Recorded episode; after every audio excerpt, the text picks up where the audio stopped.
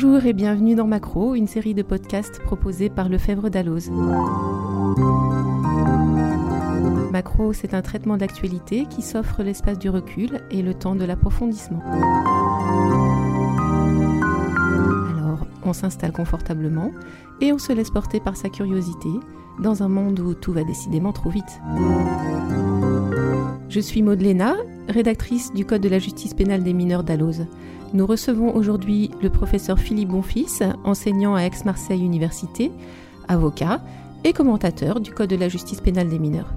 Je rappelle rapidement l'historique de ce code. Il a été adopté par voie d'ordonnance après une habilitation du gouvernement le 11 septembre 2019. C'était donc il y a deux ans. La loi de ratification est quant à elle du 26 février 2020 et l'entrée en vigueur du code, deux fois différée, s'est finalement faite ce 30 septembre. Monsieur le professeur Bonfils, cher Philippe, je suis ravie de vous recevoir aujourd'hui pour parler de notre beau projet commun, le Code de la justice pénale des mineurs d'Alloz. Si on parle un petit peu euh, tout de suite technique, est-ce que vous classeriez cette codification dans une codification à droit constant? Bonjour Maude, euh, c'est une très bonne question et la réponse est, un peu partagée.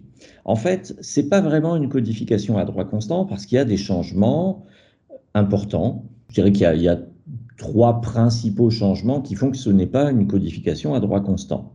Le premier changement, c'est le seuil de responsabilité pénale qui se trouve désormais fixé aux alentours de l'âge de 13 ans. Il y a une présomption de discernement à partir de 13 ans et une présomption de non-discernement à 13 ans. Par rapport au droit existant actuel où le discernement est, est fixé aux alentours de 7-8 ans, on passe à 13 ans, c'est un gros changement. Autre changement important, les mesures éducatives sont totalement réorganisées. Et puis, principal changement, la procédure est complètement euh, réécrite et le schéma procédural nouveau, c'est euh, un schéma euh, caractérisé par une césure du procès pénal en deux temps, avec deux audiences, c'est la procédure de mise à l'épreuve éducative. Donc ça, ce sont des gros, gros changements qui font qu'on ne peut pas vraiment dire que c'est à droit constant. Néanmoins, euh, le, code ne fait pas table rase du passé. Euh, beaucoup de dispositions de l'ordonnance de 45 sont reprises dans le code, et si ce ne sont pas des dispositions de l'ordonnance elle-même, ce sont euh, des apports de la jurisprudence rendus sous l'ordonnance qui sont repris. Donc, voilà, c'est à la fois pour partie à droit constant, mais aussi pour partie à droit non constant. Donc, dans la continuité, avec, avec des grandes innovations, on peut peut-être bah, commencer par parler du seuil de responsabilité à 13 ans qui a euh, fait couler beaucoup d'encre et fait beaucoup parler aussi déjà. Est-ce que vous voulez nous faire un point de droit euh, peut-être sur cette présomption? Alors, en fait, schématiquement, euh, il y a deux systèmes de responsabilité pénale des mineurs. On peut, et c'est ce que font la plupart des pays, ou en tout cas en Europe, c'est ce que font la plupart des pays européens, on peut fixer un âge fixe, déterminé, en dessous duquel il n'y a pas de responsabilité pénale et au-dessus duquel on est un mineur et pénalement responsable. Parfois, il y a des seuils assez bas, euh, ça peut être même 7 ans, je crois, en Grèce, euh, ça peut être 10 ans au Royaume-Uni, euh, et dans les pays du Nord, c'est un peu plus élevé, 14 ans et même 15 ans en Scandinavie. Sur un âge fixe, c'est assez simple, en dessous, pas de responsabilité pénale du tout, et au-dessus, une vraie responsabilité pénale avec des, des, peines allégées, atténuées, mais enfin une vraie responsabilité pénale. Et puis, il y a un autre système qui consiste à ne pas fixer d'âge déterminé, mais à se référer à un critère souple comme le discernement. Et c'est la solution qu'avait retenue la Cour de cassation en 1956 avec le fameux arrêt Laboub qui avait dit que finalement, pour déterminer la responsabilité pénale des mineurs, ben, il fallait rechercher s'ils avaient ou pas le discernement. Et au cas par cas, le discernement est fixé aux alentours de l'âge de 7-8 ans. Euh, cet âge n'étant pas d'ailleurs euh, sorti de rien, c'est parce que dans le code justinien, le, le seuil du discernement était précisément 7 ans. C'est l'âge de raison. Exactement, c'est ça. Alors il y a deux systèmes, classiquement. Soit c'est un seuil fixe, soit c'est un seuil souple. Là, le code fait euh, innove en quelque sorte en, adoptant un système qui est un peu entre les deux. C'est-à-dire qu'à l'article L11.1, il affirme, il pose comme principe que le critère de la responsabilité pénale, c'est le discernement.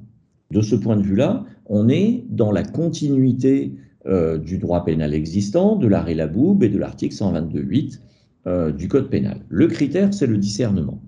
Ça semblerait dire que c'est donc toujours un seuil souple.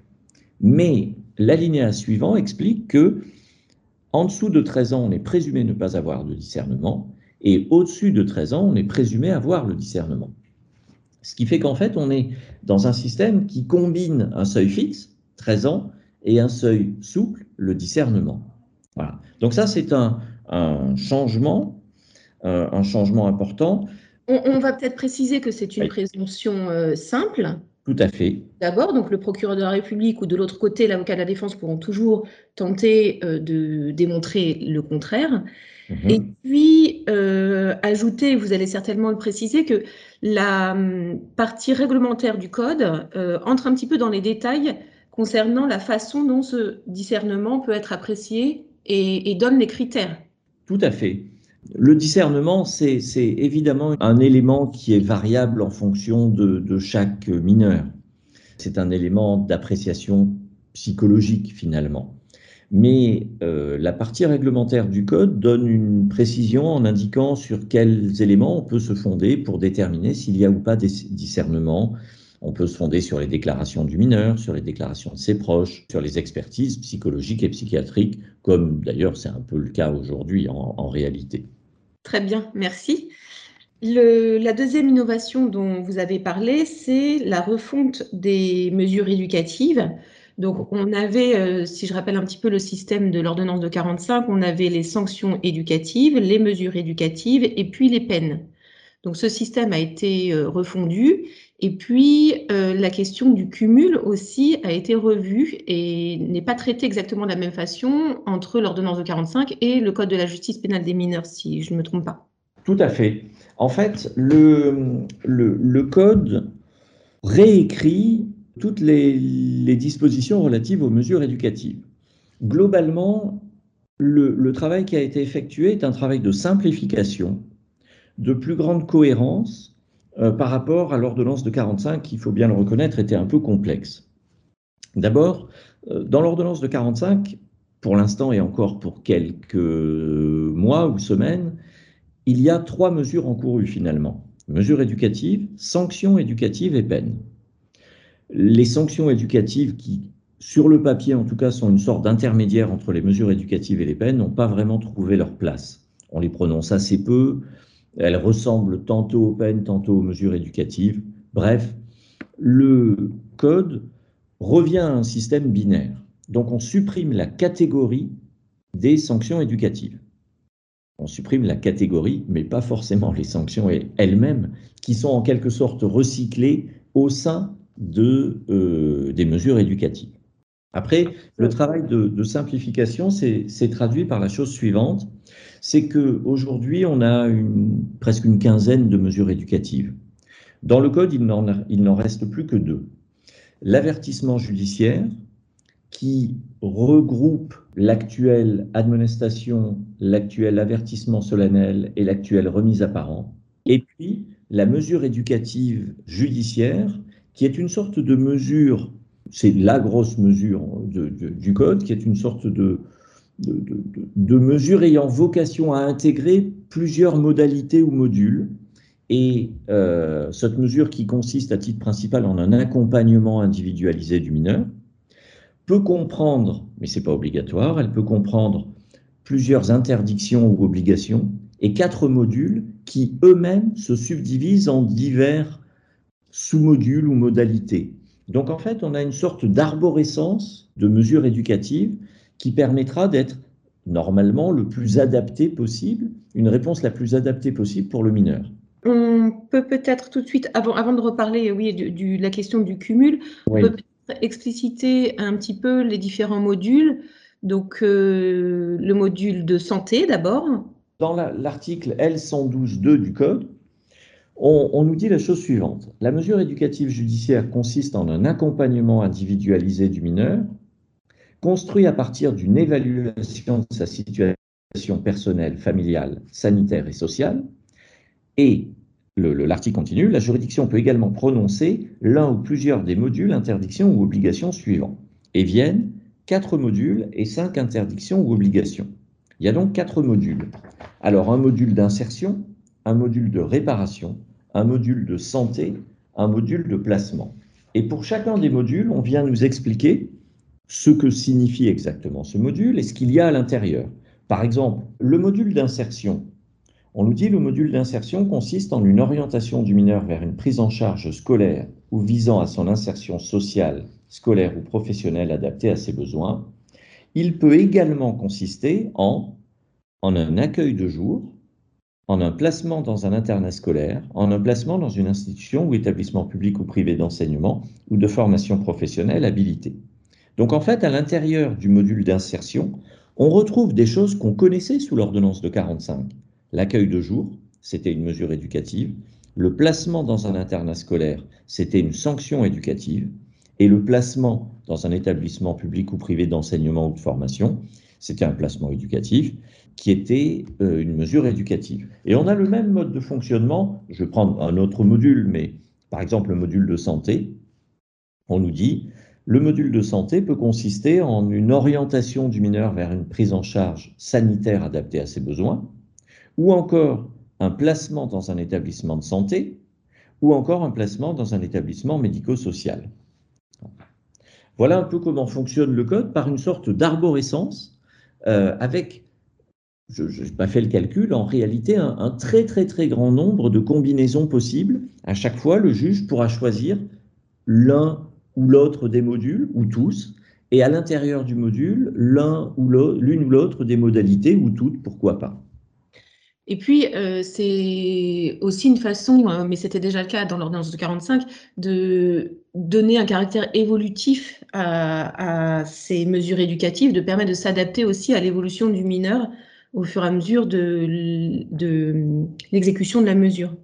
Exactement. Là, on, est bien au niveau des sanctions. On reviendra sur la procédure tout à l'heure, mais on se situe au niveau des sanctions, c'est-à-dire que le mineur a été euh, jugé coupable. Euh, on a une première phase, donc je disais on va revenir sur la procédure, mais on a une première phase qui est une phase intermédiaire euh, et ensuite on a eu le jugement sur la culpabilité et donc euh, se pose la question si des mesures éducatives sont prononcées de leur cumul avec d'éventuelles peines qui sont l'autre volet possible pour sanctionner un mineur qui est déclaré coupable. Oui, la question du cumul des peines est liée à une autre question très classique en, droit pénal des mineurs, celle de la primauté de l'éducation sur la répression. Pendant très longtemps, la primauté de l'éducation sur la répression signifiait ou impliquait que les juridictions étaient tenues de choisir entre soit la voie éducative, soit la voie répressive. C'était une réponse alternative.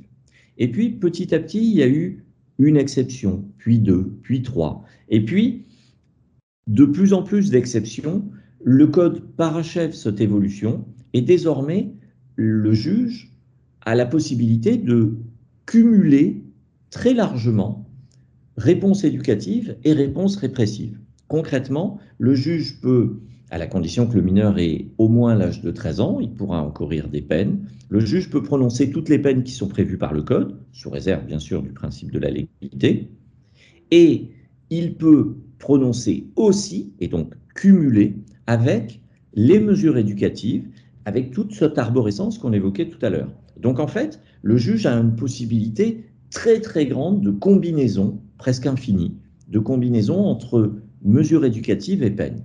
Simplement, dans le choix de la bonne réponse la plus adaptée pour le mineur, il doit quand même être guidé, et heureusement, par le principe de primauté de l'éducation sur la répression, c'est-à-dire que quelle que soit la combinaison que choisira le juge, le but premier de cette réponse est d'abord une réponse éducative. Alors, on va préciser, euh, cher Philippe, que ces mesures, on peut aussi, le juge peut aussi les prononcer euh, à titre provisoire mmh. dans l'intervalle entre la déclaration de culpabilité et le prononcé de mesures éducatives ou de peine, qui donc constitue aussi une des innovations du Code de la justice pénale des mineurs, qui est la consécration de ce qu'on appelle la césure du procès pénal des mineurs. Donc en deux, deux phases, une phase de jugement sur la culpabilité et ensuite une phase de détermination de la peine. Oui, en fait, la, césure, c'est un, vieux mécanisme, euh, si je puis dire, qui existe euh, déjà dans, le code pénal euh, et le code de procédure pénale avec le mécanisme de l'ajournement de peine et de la dispense de peine. Oui. Et ça avait été repris dans l'ordonnance de 45, c'est déjà prévu, mais c'est pas appliqué, ou très très peu. Là, le code en fait le schéma de principe, le schéma normal, avec deux phases, vous l'avez dit.